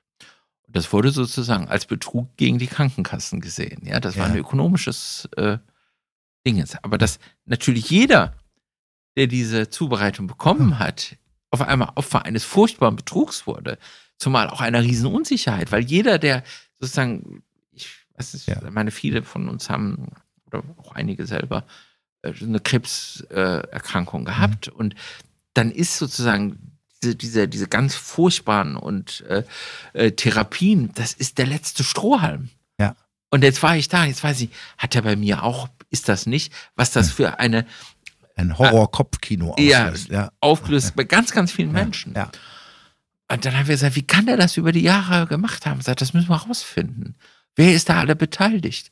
Und dann haben wir gesagt, wir öffnen neben der Apotheke, sie werden ein leeres Ladenlokal eingezogen und sind mit der gesamten Redaktion über drei Monate haben wir aus Bottrop gearbeitet. Ja. Und dann sind die Leute in unser Büro gekommen, haben dann ihre Krankengeschichten erzählt. Ja. Wir haben dann gesagt, weil ich bin ja, ich bin ja auch kein Pharmazeut, ja. Äh, Das heißt, ich muss ja auch einen Experten fragen, ja. Was bedeutet das? Oder juristisch, da muss man einen Anwalt anrufen. Und dann haben wir gesagt, naja, die Leute sind ja genauso unerfahren. Und dann haben wir sozusagen die Experten, die wir sonst in unseren Artikel hier sowieso oder Expertin äh, bewertet das so, die haben wir dann abends eingeladen zu Diskussionen. Und da haben die Leute sind dann gekommen. Und auf einmal hat sich aus dieser ganzen Sache sogar eine Bürgerinitiative gegründet, die äh, weiter die Interessen der, äh, der Betroffenen dieser alten Apotheke beschrieben haben. Ja? Und auf einmal ist da was ganz Spannendes passiert. Also wir haben nach wie vor die Recherche gemacht, wir haben Dokumente gefunden, wir sind ins äh, Grundbuchamt gegangen und haben gesehen, wie die Apotheke dann noch überschrieben wurde, ja, welche Schritte da gemacht wird, um, um das Eigentum zu retten, ja. Und solche Sachen, also diese, diese klassische Recherche, aber das auf einmal in einem Umfeld von einer äh, Gemeinde von Betroffenen, die uns weitere Informationen gaben. Ja, und wenn man sonst so als klassischer Journalist, da hört man was, ja, ich brauche einen Fall, gib mir einen Fall. Ja. ja, Und wir hatten auf einmal 150 Fälle. ja, ja? Wahnsinn. So, ja. die das hingebracht haben, darüber erzählt haben. Das hat, also ich würde sagen, was so äh, modernen Journalismus, das war ein schon eine absolut interessante Situation, da Teil gewesen Ja. zu sein. Und das war eben diese Apothekerrecherche. Und während wir da sitzen, kommt ein anderer und sagt, hier ist ein anderes Verbrechen aus dem Vertrauen passiert. Ich bin nämlich in der Kirche, die gegenüber der Apotheke ist, äh, von einem Priester missbraucht worden, also diesem Peter H. Und da waren wir natürlich elektrisiert und haben wir diesen Namen dann äh, gegoogelt und festgestellt, das war dieser Mann wegen 2010 einer der größten Missbrauchsfälle. Und für die katholische Kirche schmerzhaft, weil der wurde, hatte erst in Essen in den 70er Jahren Kinder missbraucht, dann wurde er zuerst bis zu München versandt und dort wieder in Gemeinden eingesetzt, wo er wieder Kinder missbrauchte. Und äh, zur Zeit der Versetzung war eben der damalige Papst, äh, äh, Benedikt war damals als Kardinal Josef Ratzinger Erzbischof. Und da wurde die Verantwortung gesagt, so, der hatte also äh, geholfen oder der hat nicht unterbunden und in seinem Verantwortungsbereich äh, ist es eben geschehen, dass ein Missbrauchstäter weiter Missbrauchstaten machen konnte, obwohl die Kirche davon wusste. So. Er sagt, ja, die Geschichte ist ja im Grunde genommen erzählt. Jetzt können wir nur sagen, dass der nicht schon in Essen angefangen hat, sondern in Bottrop, mhm. weil immer mehr Leute sich äh, meldeten über ja. den, der ebenfalls mit diesem Herrn ihre Erfahrungen hatten. Ja, und dann sind wir weiter in die Akten gekommen und dann habe ich dann irgendwann festgestellt, dass dieser Haar behauptet hat gegenüber dem Erzbistum Essen, dass er den äh, äh, Kardinal Ratzinger auch an einem Ort getroffen hat, wo er 20 Jahre in Bayern äh, äh, Priester war. Und dass es sogar vielleicht sogar eine persönliche Begegnung gegeben mhm. hat. Und da habe ich gesagt, so, die Geschichte ist groß. Und, ähm, hab mir mein, und dann sind wir dann nach, bin ich dann nach Garching gegangen und habe das dann recherchiert. Und das ist halt diese Geschichte, die dann daraus entstanden ist, dass man mhm. also eine neue, eine neue, neben diesem Entscheid, den weiter äh, im Erzbistum tätig lassen zu werden, immer eine neue Nähe mhm. gab. Und über diese Nähe, und das hat uns auch zwei Jahre beschäftigt, diese Recherche. Und auch da musstest du ja auch wieder Vertrauensverhältnisse aufbauen, um dann in weitere Themen zu kommen. Ja, du musstest, also du bist dann dahin und habe gesagt, hier die Geschichte ist zehn Jahre alt, was machst du dann hier eigentlich ja. noch? Ja. ja. Und ähm, ich bin ja auch Messdiener gewesen. Da ja. habe ich gesagt, wo steht alles drin bei den Fahrnachrichten? Ja. und dann bin ich zum damaligen Fahrer gegangen und äh, weil ich hatte dann auch festgestellt, ähm, in diesem Schreiben hieß es, äh, H. Hat behauptet, äh, Ratzinger hat äh, äh, habe ihn getroffen, als er einen kranken Weihbischof besucht hat. Da wir sind der kranken Weihbischof dort. Und da stellte ich fest, dass das eben der von Sohn Fraunhofen war, derjenige, der am meisten von äh, äh, H. wusste und der aber auch gleichzeitig auch ein Studienkollege von Ratzinger war. Ja, also diese Verbindung fand ich dann schon sehr stark und dass es dann ein persönliches Treffen hat gegeben und über das noch keiner geschrieben hat. Das war eben, das war das total Neue. Und äh, da bin ich dann da hingegangen und habe gesagt, ich würde ganz gerne über den von Sohn Fraunhofen mir mal die Fahrnachrichten ansehen. Insofern kam ich dran. Und äh, dann waren natürlich damals die ganzen ähm, Mestiner und Mestinerinnen wurden mit Namen aufgezeichnet. Ja, die haben wir dann alle fotografiert und dann deren neuen Adressen gesucht und die kontaktiert. Und nebenbei habe ich dann gefunden, weil der H halt diese äh, äh, Fahrnachrichten immer gemacht hat, der hat dann da immer so Jugendfotos veröffentlicht. Und das fand ich dann schon sehr besonders. Das waren ja. also so einmal so ein Junge mit so einer Amphore und kurzen Haaren. Ne? Okay, weißt ja. du, so äh, dieses, äh, diese pädoerotischen äh, Träume, ja, ja, Inszenierung.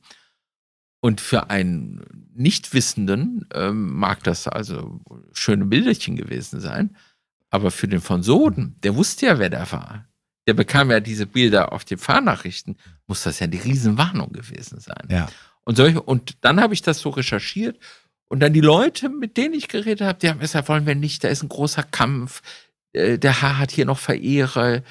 Und darauf hat sich dann auch wieder eine Bürgerinitiative gegründet, die ja gesagt hat, nee, wir müssen jetzt ähm, unser Gesicht zeigen, wir können nicht immer weiter schweigen. Wir müssen fragen, wie ist das passiert, dass der hier 20 Jahre Priester sein konnte und wir wurden nicht gewarnt. Und wie wir dann ja festgestellt haben, der Missbrauch dann da auch weiter ähm, äh, sich fortsetzte, weil 20 Jahre hat man dem Ort gesucht.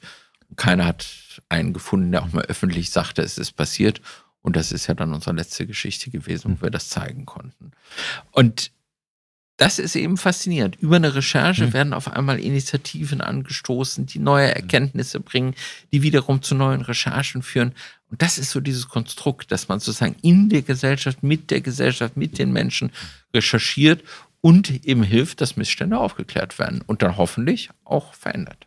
Ja, dass aus den Gedanken dann wirklich ja. Taten ja. werden. Und ja, bis hin jetzt, wenn ich das auch richtig gelesen habe, eine Klage angestrengt ist wirklich gegen den emeritierten Papst äh, Benedikt. Ja, also das ist ja so, viel war ja verjährt. Ja. Und ein großes Problem an dieser, dieser ganzen. Missbrauchdebatte, weil viele Leute reden da eben nicht. Ja. Und auch sehr spät ja, und man will ja. das verdrängen.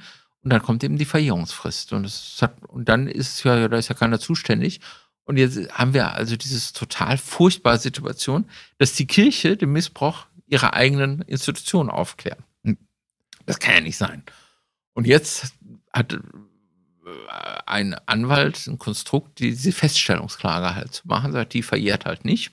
Und den Versuch gemacht, sowohl den Täter H. als auch das Erzbistum, als auch den Nachfolger von Kardinal Ratzinger, aber auch ihn selber, sozusagen, ihr habt ermöglicht, dass er eben weiter Kinder missbraucht. Und da, Ja. diese Verantwortung will ich dann im Zivilgericht feststellen. Was dabei rauskommt, Ja. wissen wir nicht. Aber das hat die schon aufgeschreckt. Äh, Das habe ich jetzt äh, gestern mitbekommen. Ich bin nämlich Sonntag ähm, nach äh, in den Ort gefahren, Marktel an dem Inn, wo Herr Ratzinger geboren wurde. Und dort hat er eben einer seiner, äh, der Herr Seewald, der eine so fast Hagiografie über Benedikt geschrieben Ja, ja, hat, einen Vortrag gehalten. Und ähm, der hatte sehr geschimpft über diese Klage. Ach, er hat über die Klage Ich, geschimpft. ja, dass man also vorher. Aber er hat gesagt, äh, wäre vielleicht gut, dass das vom weltlichen Gericht geklärt ist, weil er nach wie vor sagt, den, äh, den äh, Versicherungen glaubt, Ratzinger habe nie was von dem Fall gewusst. Dass das in einem weltlichen Gericht geklärt wird. Ich glaube, genau das ist eben die spannende Sache, dass vielleicht jetzt auch dank dieser Recherche so viel das nochmal aufgesetzt wurde, dass äh, ja, dass endlich mal ein weltliches Gericht die Sachen ansieht. Ja, dass Und die Kirche das nicht ist- selber ja, das ist die spannende Sache. Und die Kirche das nicht selber aufklärt. Ja. über sich selbst Ja. richtet. Der Fall in Paraguay ist zwar auch ein Missbrauchsthema, aber es ist jetzt nicht auch noch dadurch zustande gekommen. Aber Nein, Ja. aber das war natürlich schon, also die Sache Ja. ist, äh, das war einfach so, ich habe das mit der Kirche gesagt, meine Frage ist, wie viel aus der Kirche waren denn Kunden dort? ja, Ja, Ja. das war so ein Ja. bisschen die Idee. ja, Und als wir das gehört haben, gesagt, schau dir das mal an. Und als ich dann das erste Mal da war, fand ich ganz spannend, als sie diese drei Staatsanwältin, die äh, die vier, ja, ja, die ja, so und das eigentlich ist das eine schöne Geschichte oder spannende Geschichte. Schön ist sie nicht, aber und das Sache ist, wenn du so über diesen Missbrauch und gerade dieser, das ist ja eigentlich auch ein ekelhaftes Thema. Ja, ja, man darf dann als Abgründe Journalist, halt, ja, ja. ich finde, so ein journalistischer Bericht darf dann auch nicht zu juristisch sein. Ja, ja, absolut. und ich glaube, das ist uns in der Geschichte gelungen, ja. Also, Das- weil wir ja über den, die Sache, die haben wir ja nicht formuliert. Ja. Äh, Was mir eigentlich auch ganz recht war. Aber wir hatten über diese, diese, diese Staatsanwältin, konnte man das, glaube ich, sehr schön erzählen und vor allen Dingen, wie das dann geschieht. Also im Dschungel, in, muss nur ein Mende, äh, wenn Sendemast in der Nähe haben, kannst du halt dann weltweit äh, eine Seite organisieren, in der eben diese Verbrechen stattfinden. Und was ich halt so was erschreckend fand, das hatte, das war eine offenbar äh, ein Verbrechen ohne Geld. Ja. Ja. Das war Ja. sozusagen, da haben sich die getroffen, die äh, ihren, ihren pädokriminellen Neigungen Mhm. nachgehen und die haben sich einen Raum geschaffen, wo sie das Ja. können. Und ähm, dann in kürzester Zeit aus so einem Dschungel heraus äh, dann auch diese großen Zahlen, äh, also von 400.000 Ja, ja. Zugriffen, ähm, da wird es einem dann schon ein bisschen anders. Da wird es einem richtig anders. Das war auch so in der Reportage, wo ich dachte, Mann, Mann, Mann. Und ich weiß nicht, ob es da in einem Unterton war, aber insgesamt, dass ja irgendwie Zugriffe aus Deutschland auch im Vergleich zu anderen Ländern extrem hoch zu sein scheinen. Das Also gibt einem ja nochmal psychologisch irgendwie Ja. nochmal einen anderen. Also das ist halt der Punkt. Also es ist, äh, es wurde von Deutschen Mhm. betrieben, drei Mhm. hier in Deutschland, einen eben von dort, die jetzt auch alle äh, angeklagt Mhm. werden. Aber dadurch hatte das natürlich schon sozusagen an den deutschsprachigen Raum sich äh, gerichtet. ja. Ja, und dann kriegt man schon, also äh, dann schüttelt es schon ein, Der schüttelt es ein. weil das eine Kleinstadt ist. Ja. Ja, ja, also für eine, ja, das ist schon Ja, echt. oder eine größere ja, Stadt. Ja, oder schon. Düsseldorf hat 600. Ja, Düsseldorf ist. Ja. Ja, aber das fand ich psychologisch da, glaube ich, auch nochmal echt äh, ja, bemerkenswert an der Ja. Stelle. Aber auf der anderen Seite Hm. fand ich schon diese, diese, also ich war ja noch nie in Paraguay. Ja. Das ist, ähm, und äh, ja, dass man sich mit denen so unkompliziert unterhalten konnte, Ja. ja, dass sie im Grunde genommen äh, versucht, mal hier zum äh, in die Staatsanwaltschaft zu gehen und sagen, ich habe eine tolle Idee, wir setzen uns jetzt mal zehn Stunden ins Auto und fahren äh, äh, zu einem Ort des Verbrechens. Ich glaube, der würde dich angucken, der Vogel zeigen. Ja. ja. Und das fand ich eben spannend, dass das möglich war. Ja, bei den drei Frauen, also da hatte man schon, ja, also das war, glaube ich, auch eine unglaublich spannende Mischung zwischen angewidert sein, hoher Professionalität und einfach das jetzt machen, zu machen, machen zu wollen, ne? Ja. zu exekutieren. Ja. Nicht, ja. Das war das erste Mal, dass du in Paraguay warst? Hast du? Ja, also ja. ich war vorher schon mal, aber im Zusammenhang bin ich dann nach Paraguay gekommen. Und Lateinamerika war halt, ich hatte ja auch dieses, diese Kolonialdignitat da wäre ich jetzt auch noch genau, da sind ja. wir ja gerade, das ist ja leider, wo jetzt sind wir gerade mitten im Missbrauch, aber so ist es ja. halt, die Welt ist halt nicht nur schön. Ähm, genau, das hast du ja auch gemacht und das, ich, das war mir jetzt neu, dass es auch noch eine Colonia Bavaria ja. äh, gibt, die da als Nachfolgeorganisation. Und da war halt so, da war auch eine Frage Gerechtigkeit zu finden, ja, ja und auch so. Und da war halt einer dieser Täter, also der Schäfer mhm. ist ja tot, mhm. aber einer sozusagen dieser ganz nah an diesem Schäfer dran, der, der diese Kolonial M müsste man dann wahrscheinlich. Nee, ja. Schäfer kann man sagen, ja. ja. Nee, also ich meine, der, der, ja, der jetzt nochmal da vor Gericht ist, der. Ähm, der hat ja damals, ist da ja hingegangen, äh, so nach dem äh, Zweiten Weltkrieg und hat dort sozusagen im Dschungel äh, sich ein eigenes Reich mhm. aufgebaut, das er autoritär regiert hat, hat die Frauen und Männer getrennt, mhm. jeder musste nach gewissen Regeln hat die also beherrscht und äh, dabei eben die äh, Jungen in sein äh, Bett gezerrt und sie missbraucht. Und das ist dann vor Augen dieser ganzen Leute geschehen. Mhm. Und äh, dann wurde teilweise das auch von der deutschen Botschaft unterstützt und die hatten hohen Besuch. Das wurde so als eine Muster äh, Institution gebaut und dahinter war die Hölle. Ja? Und ähm, der Stern hatte das ja damals aufgedeckt und Amnesty International haben, haben da riesen mhm. Reports gehabt und da ging es dann immer hin und her. Hat einen hochrangigen Besuch gehabt, also eine ganz furchtbare Geschichte. Ja, fürchterlich und auch ja. die Zusammenarbeit mit Pinochet ja. und auch irgendwelche, ja, ja. Und die Bundesregierung geht jetzt hin und hat dann also sich auch dafür entschuldigt und eine Aufbereitung und auch ein Schadensersatz sollte da geleistet werden. Und im Zuge dessen ähm, war eben einer dieser äh, sozusagen derjenigen, die ganz nah an diesem mhm. Sektengründer waren, der war halt da im Gefängnis und der hatte halt noch nie geredet. Und dann war die Frage, ja, wir müssen den mal im Gefängnis interviewen. Und das war dann die Rechercheaufgabe, in das Gefängnis nach Pinochet zu kommen. Und da haben gesagt, ja. ja, Markus, mach du das mal. Ich war noch nie in Südamerika, ich spreche auch kein Spanisch. Aber das war wieder so dann eine Aufgabe, die mich dann gereizt hat. Ja.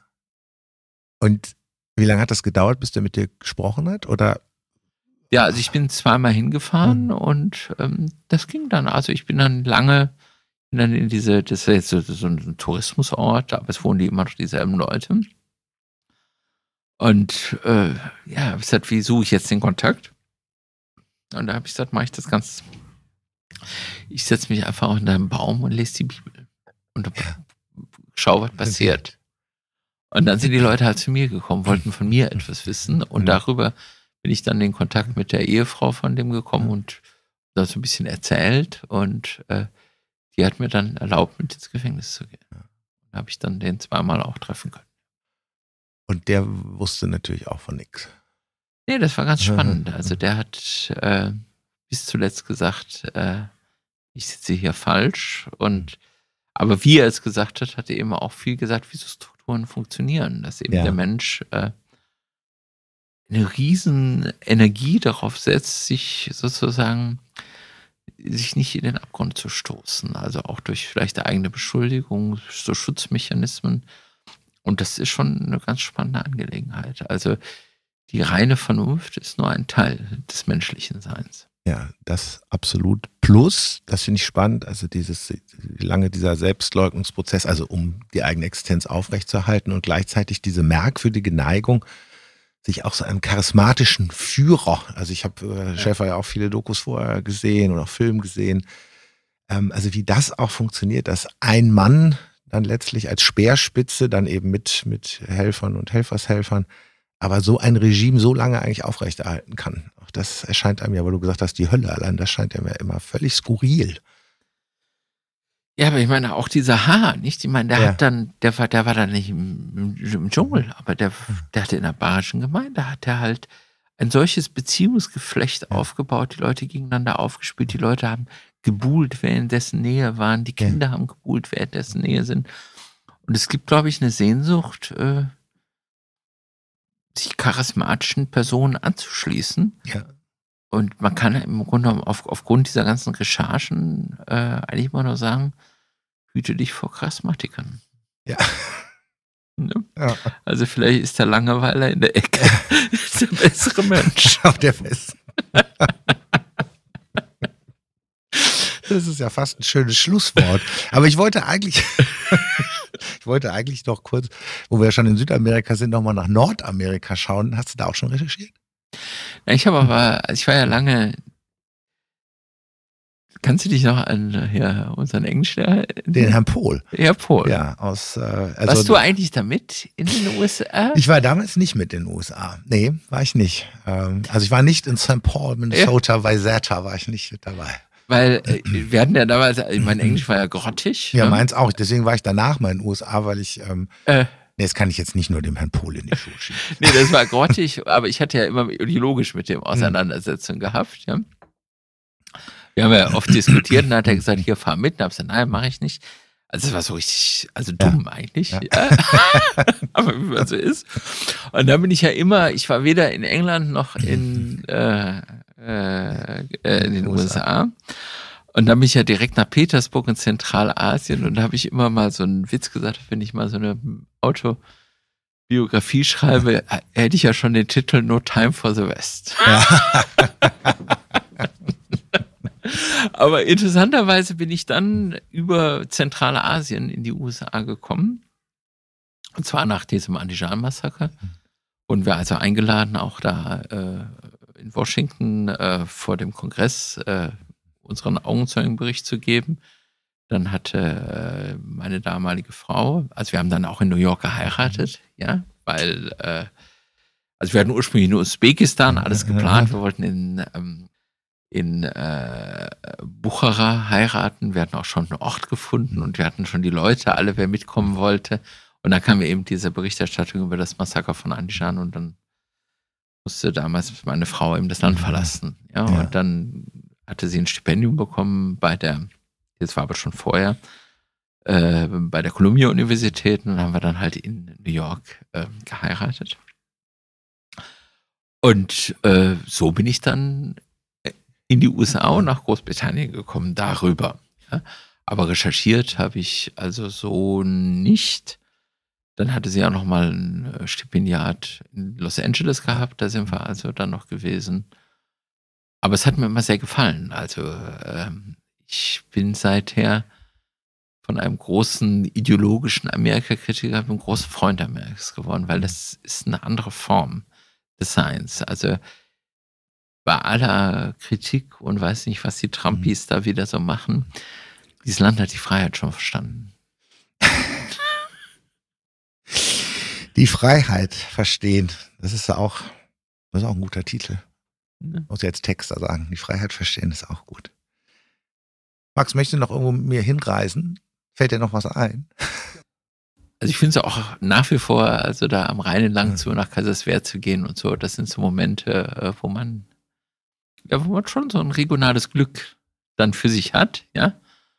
Aber äh, es ist dann eine Erinnerung. Ja, Ja, in der ich, ja, ich bin ja, in, meine Familie wohnt ja, ich bin ja häufig dort, aber ist jetzt nicht so, ich muss jetzt da unbedingt wohnen. Aber es sind ja, einige, das finde ich interessant, sind einige tatsächlich in Düsseldorf geblieben. Ja, relativ. Also tatsächlich. Also ich glaube auch, wir haben auch, also ich habe ja auch noch relativ viel Kontakt mit, mit ehemaligen Menschen, die, mit denen ich auch zur Schule gegangen bin, wo viele andere immer so ganz überrascht sind. Ist ja Wahnsinn und so. Mhm.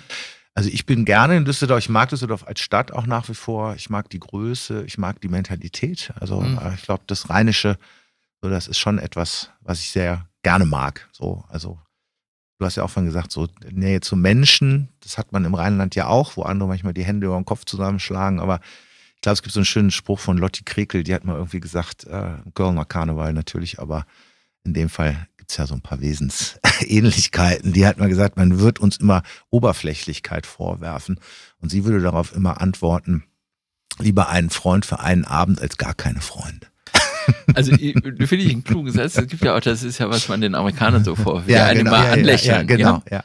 Und da sage ich ja, ich werde aber lieber zufällig angelächelt als ange angeraunzt.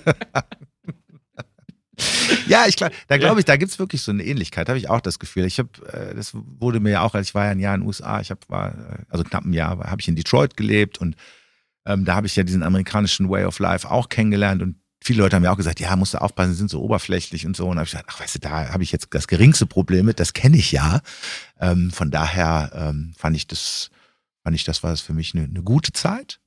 Ähm, und auf der anderen Seite braucht man in den USA dann tatsächlich ein bisschen länger, um, fand ich, immer so dann wirklich in die Nähe zu kommen. Ähm, das ist mir schon immer wichtig, auch so eine Begegnungssituation herzustellen. Das fällt mir dann im Rheinland tatsächlich ein bisschen leichter. Von daher. Ja, aber wie gesagt, mich hat das schon, also ich war jetzt auch. Ich hat's gepackt. Ja, mich hat's gepackt. Ganz komisch. Also ich würde auch, also hm. dort leben können. Ja. Ja, also ich kann viel überall leben und ich bin auch gerne zum Beispiel auch in Zentralasien. Ich bin da gerne gewesen. Ja, ich, ja. ich meine, mein Sohn wohnt jetzt dort. Und da sage ich, oh Gott, oh Gott, Almaty, wie kann man das sein? Nein, ich bin da gerne. Ja. ja. Und äh, aber das wäre so, da, wenn mir das schon äh, gefallen hat, auch dieser Spirit. Und äh, also ich, mich hat das schon schwer, schwer beeindruckt. Ja, das, ja. Jetzt, wo du gerade deinen Sohn erwähnt hast, ähm, also ich versuche die Geschichte, weil du die im Vorfeld erzählt hast. Ähm, ich fand den Satz so ganz schön, als du jetzt letztens da warst, ihn besucht hast und es ja auch wieder Unruhen gab, ähm, wo er zu dir sagte, es ist schon ganz gut, äh, Eltern zu haben, einen Vater zu haben, mit dem man die Zombie-Apokalypse überleben kann. da habe ich gedacht, wow. ja, ich meine, das war tatsächlich so. Äh, wir, also nach diesem, ich habe ja eben erzählt, dass ich da zurückgefahren bin, ja. bin ich natürlich zu meiner Ex-Frau gefahren. Mhm und sie ist ein sehr äh, politisch und ideologisch ein bisschen anders jetzt als ich gestrickt. Insofern, wenn ich jetzt nach Almaty komme, ja. übernachten wir halt nicht mehr unter ja. einem Dach. Also wir versuchen da so ein bisschen eine Distanz. Aber jetzt war halt eine Krisensituation und um den Garten wurde auch geschossen und war, war drei Tage Internet ab. Man wusste nicht, wie es ausgeht. Und da musste man echt, also in dieser Situation musste man halt zusammen ähm, existieren. Das ging also ganz gut so, dass wir sonst eigentlich immer nur noch streiten. Aber da war, also, äh, das hat funktioniert. Und das hat dann also Sohn auch bemerkt. Das hätte er toll gefunden und er hätte wohl zwei Eltern, mit denen er eine Zombie-Apokalypse überleben konnte. Und deshalb bei dem ganzen Stress, den wir unserem Sohn schon gemacht haben, finde ich, das ist eigentlich ein Lob, mit dem ich ganz gut leben kann. Das würde ich auch sagen. ah, ne? Ja, Markus, es war mir ein großes Vergnügen. Vielen Dank. Ja. Also, dass du so ähm, viel erzählt hast, so tiefe Einblicke gegeben hast. Und ich bin äh, darüber hinaus sehr froh, dass es Menschen wie dich gibt in unserer Gesellschaft, die so eine Lust haben, Steine umzudrehen. Mach bitte weiter so. Ja, werde ich machen. Also, ich bedanke mich. Tschüss, danke. Das war Der liebe lange Tag. Der Podcast mit tollen Menschen, die spannende Dinge tun. Eine Produktion von Michael Schellberg und Michael Scheibenreiter Musikbetriebe.